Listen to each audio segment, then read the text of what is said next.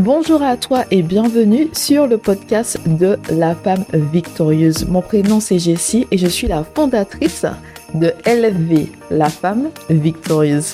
Donc aujourd'hui nous allons parler de l'attente.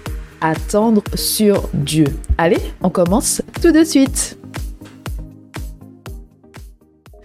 Comme je te le disais, nous allons parler aujourd'hui de l'attente sur Dieu. Et pour moi, vraiment, Attendre sur Dieu et la foi, ce sont les choses les plus difficiles dans le cheminement avec Dieu. Donc, la, garder la foi, par exemple, quand ta situation empire et quand tu ne vois pas euh, les changements escomptés. L'attente sur Dieu, attendre sur Dieu, par exemple, hein, pour voir la manifestation euh, de la réponse hein, à tes prières, ou encore attendre sur Dieu hein, pour qu'il accomplisse ses promesses dans ta vie. Et il y a vraiment différentes formes d'attente. Tu vois, il y a des attentes, tu attends trois mois, six mois, voilà, ça passe un an, deux ans. Mais il y a vraiment en fait hein, cette attente interminable, cette attente euh, d'année. C'est-à-dire, quand tu attends sur Dieu, en fait, au-delà de ce que tu pouvais penser et imaginer. Et je me souviens que j'ai eu une conversation euh, récemment avec euh, ma soeur Lily et on parlait en fait justement de l'attente. Et euh, je disais que il y a des choses que le Seigneur m'a fait faire. Il y a des choses que j'ai attendues. Hein. J'ai vraiment attendu sur Dieu. Et vraiment, l'attente était interminable. L'attente était interminable. Et ça a vraiment dépassé tout ce que je pouvais imaginer et penser. C'est-à-dire que tu te dis que dans le pire des cas, tu n'aurais jamais imaginé ça. Dans le pire des cas, tu n'aurais pas imaginé que tu te serais retrouvé à tel âge, à un âge imprécis, hein, en train d'attendre sur Dieu, tu vois. Et je dis toujours ça, hein, attendre sur Dieu, garder la foi, attendre sur Dieu, oui. Mais pendant qu'on garde la foi tous les jours et qu'on attend sur Dieu, le monde ne s'arrête pas de tourner. On ne vit pas dans une bulle, on ne vit pas isolé hein, de tout le monde. On voit en fait ce qui se passe autour de nous. Et l'exemple, que j'aime partager hein, avec euh, mes auditrices, hein, c'est euh, l'exemple de cet ami qui a attendu hein, sur Dieu pour rencontrer sa femme. il a attendu 10 ans. Euh, peux-tu imaginer tout ce qui se passe pendant 10 ans? D'accord? Tes amis ont le temps de changer de voiture au moins deux fois. D'accord? Ça dépend où tu habites, bien sûr. changer de maison, se marier, avoir des enfants, avoir d'autres enfants pendant que tu attends euh, que la promesse de Dieu se réalise dans ta vie. C'est vraiment difficile, d'accord? Et même si nous savons que nous n'avons pas les mêmes destins, que nous n'avons pas les mêmes chemins, mais c'est difficile d'attendre sur Dieu quand tu vois que les autres avancent et que toi, tu es toujours, selon toi, ça selon c'est ta perception des choses à un instant T, tu as l'impression que tu fais du surplace. D'accord? C'est une impression parce que Dieu te change dans l'attente, mais tu as l'impression que tu fais du surplace. D'accord? Et quand je parle par exemple hein, des amis, c'est même pas dans le sens hein, la jalousie, hein, parce que nous sommes contentes pour nos amis, d'accord? Nous sommes contentes, elles réussissent, elles avancent. Nous sommes contentes pour les membres de nos familles, mais parfois on peut se dire, et moi dans tout ça, quand est-ce que le Seigneur va agir dans ma vie, d'accord? Parce que tu, n'envies pas tes amis, tu ne jalouses pas tes, amis dans le sens que tu ne veux pas ce qu'elles ont, d'accord? On veut pas les mêmes choses.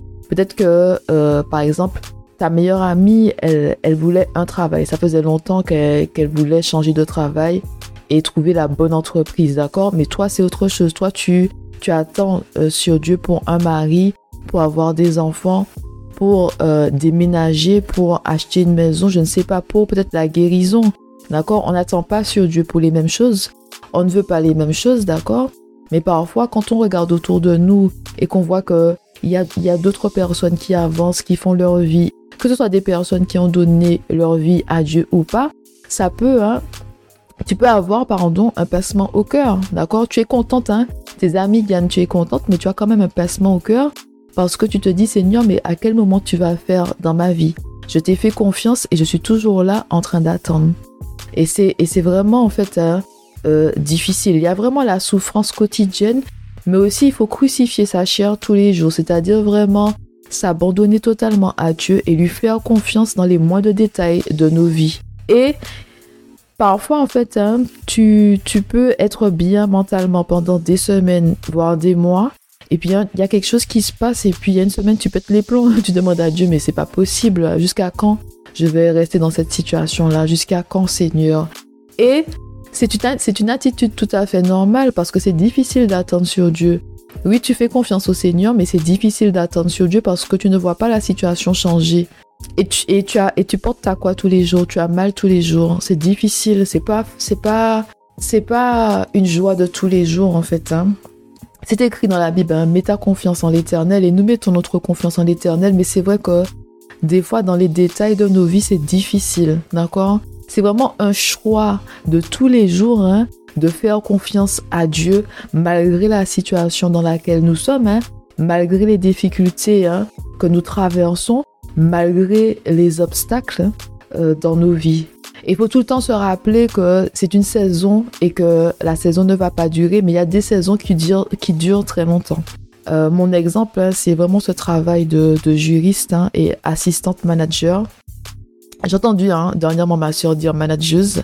Je ne savais pas que le mot manageuse existait en français et tout. Ma soeur qui me dit tout le temps manageuse, ma, ma manageuse et tout.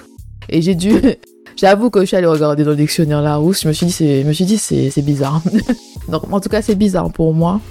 Je ne vis pas dans un environnement francophone aussi. Donc, quand il y a des changements au niveau de la langue française, hein, voilà. Ce que je te disais, en fait, hein, c'est que j'avais un, poste hein, de juriste slash, slash assistante manager. Moi, ça fait toujours bizarre de dire manageuse. Donc, je vais dire manager. D'accord, tu m'excuses, ça fait toujours bizarre. J'entends ma soeur me dire ça assez souvent, mais pour moi, ça fait toujours bizarre. Donc, tu m'excuses. Assistante manager, manager. C'est un poste que j'ai commencé en 2018. Et trois mois après, euh, moi, j'étais déjà prête à changer de poste. J'ai dit au Seigneur, je mérite mieux que ça. Euh, le travail hein, est difficile avec des contenus hein, euh, sur les abus dans l'enfance et tout, abus sexuels, abus physiques, abus émotionnels, négligence physique et négligence émotionnelle. J'ai dit à Dieu, c'est trop pour moi. je je peux pas rester là en fait. En fait, j'ai pas senti que que je pouvais changer de travail. Donc c'était vraiment la marche par la foi. Et je suis restée dans ce travail-là quatre ans. Donc c'est vraiment une saison. Hein. Et les choses ont évolué et j'ai bien vu à la fin de ce travail-là que ce travail était une bénédiction. Hein. Ce poste était une bénédiction. Mais quand j'ai commencé le travail, j'ai pas vu que le poste était une bénédiction. Moi, j'ai pas vu ça. Moi, tout ce que je voulais, c'était sortir de cet environnement-là et changer de travail, tout simplement, travailler sur quelque chose un peu plus léger, avec des contenus, en, en en fait sous des dossiers avec des contenus un peu plus légers. Mais c'était pas la volonté de Dieu. La volonté de Dieu, c'était que je reste hein, dans ce travail-là pendant quatre ans. Et quatre ans, c'est long. Quatre ans, c'est long quand on attend la fin. Quatre ans, c'est long. D'accord? Donc maintenant, je vais partager hein, avec toi un verset biblique hein, que ma soeur Lily m'a envoyé euh, la semaine dernière. Donc c'est Jacques chapitre 1 verset 3 à 4. Sachant que l'épreuve de votre foi produit la patience, mais il faut que la patience accomplisse parfaitement son œuvre afin que vous soyez parfait et accompli sans faillir en rien. Donc, c'est, c'est vraiment, euh, comment dire ça, un verset très important. C'est un verset que je connaissais déjà, mais qui a résonné autrement en moi la semaine dernière. Je connaissais déjà ce verset-là, mais j'ai vu la profondeur du verset la semaine dernière. Sachant que l'épreuve de votre foi produit la patience. Donc quand on attend sur Dieu, quand on marche par la foi, il y a vraiment cette patience-là parce qu'on ne sait pas quand est-ce que le Seigneur va faire et comment il va faire. Nous avons la promesse, mais nous n'avons pas les détails de la promesse, c'est-à-dire le comment, le comment et le quand. D'accord? Nous avons prié, Dieu a dit oui, mais nous ne savons pas à quel moment nous allons recevoir les bénédictions. Nous ne savons pas à quel moment la situation va changer et comment elle va changer. Donc l'épreuve de votre foi, donc, la, euh, notre foi est testée, d'accord? Et dans le test hein, de cette foi-là, ça produit la patience, d'accord? La patience, la patience, la patience. Et moi, je dois dire que ma patience, hein, cette grâce de la patience, cette vertu de la patience, c'est vraiment le Seigneur qui a travaillé en moi parce que j'étais une personne impatiente hein, au début de ma vingtaine et à 34 ans, je ne suis pas la même personne. Je, je peux vraiment attendre sur Dieu pendant très longtemps alors qu'avant je ne pouvais pas faire ça. C'était difficile pour moi de comprendre pourquoi on doit attendre. et je disais souvent à Dieu que tu es le Dieu de l'impossible, pourquoi je dois attendre? Je suis ton enfant et au début de ma vingtaine, je pensais vraiment que quand on marche avec le Seigneur, le Seigneur va nous dérouler le tapis rouge, que les choses vont, vont s'accélérer pour ses enfants. Et le Seigneur peut accélérer hein, certaines situations, mais c'est pas toutes les situations qu'il va accélérer les choses pour nous. D'accord? Il y a un but hein, quand on attend. Mais il faut que la patience accomplisse parfaitement son œuvre. Quelle œuvre hein? C'est-à-dire que le Seigneur va nous transformer dans la patience. Le Seigneur va nous préparer à la prochaine étape. Le Seigneur va nous préparer avant d'arriver sur cette terre promise. D'accord? Et je réfléchissais à ça dernièrement. Si on réfléchit, si on pense, pardon, hein, à la femme enceinte, à la femme qui attend un enfant, l'enfant reste dans le ventre de sa maman pendant neuf mois. Pendant neuf mois, la femme a le temps de préparer l'arrivée de son enfant. Pendant neuf mois, la femme a le temps de changer de mentalité. D'accord? C'était une, une femme mariée. D'accord Elle avait juste le titre. Hein. Euh, par exemple, euh, prenons cet exemple-là. Je suis Jessie, je suis la fondatrice de la femme victorieuse.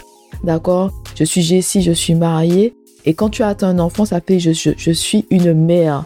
D'accord? Il y a vraiment ce devenir, cette étape-là, cette transition-là qui nous permet de devenir. Avant de rencontrer ton époux, c'est important que le Seigneur te prépare au mariage parce que tu as une mentalité de célibataire aujourd'hui, mais tu dois avoir cette mentalité d'épouse.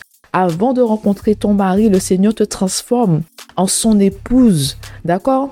Donc vraiment la patience, mais il faut que la patience accomplisse parfaitement son œuvre, c'est-à-dire que le Seigneur te prépare dans euh, cette étape, hein, dans la patience, hein, pour que tu puisses hein, être prête à recevoir tes bénédictions, à recevoir ce mari, à devenir une mère, d'accord, à devenir une chef d'entreprise, avoir la mentalité d'une chef d'entreprise, avoir la mentalité d'une manageuse. Hein. Ça me rappelle vraiment ma soeur qui me répète tout le temps manageuse, manageuse. Avoir une mentalité d'une manageuse. Avoir une mentalité d'une gérante. Avoir une mentalité, d'accord, d'une mère. OK? Il y a vraiment ce changement-là à faire.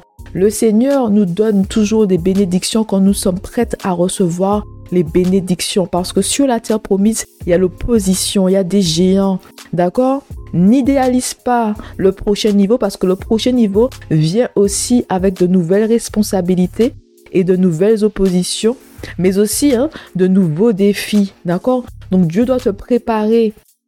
Pour le mariage, il y a beaucoup de personnes hein, qui, ne, qui ne se préparent pas au mariage, qui ne laissent pas le Seigneur les guider pour qu'elles soient prêtes, d'accord, à se marier. Elles se marient avec une mentalité de célibataire.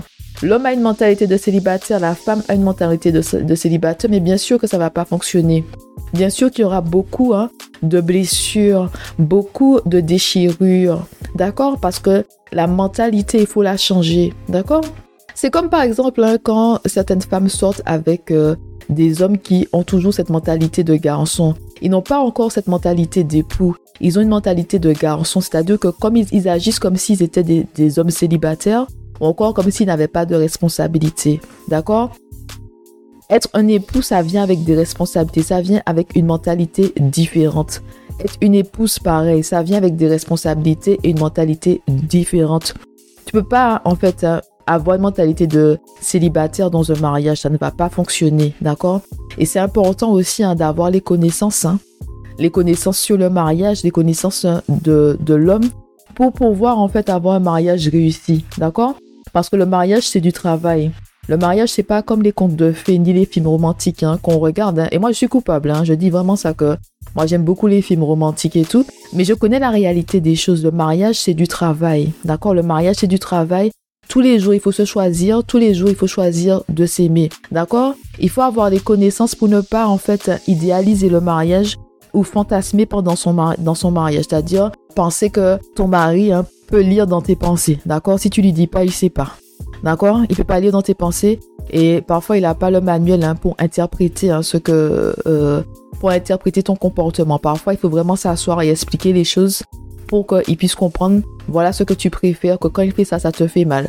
Mais il ne faut pas, faut pas se dire que ton mari, il peut lire dans tes pensées.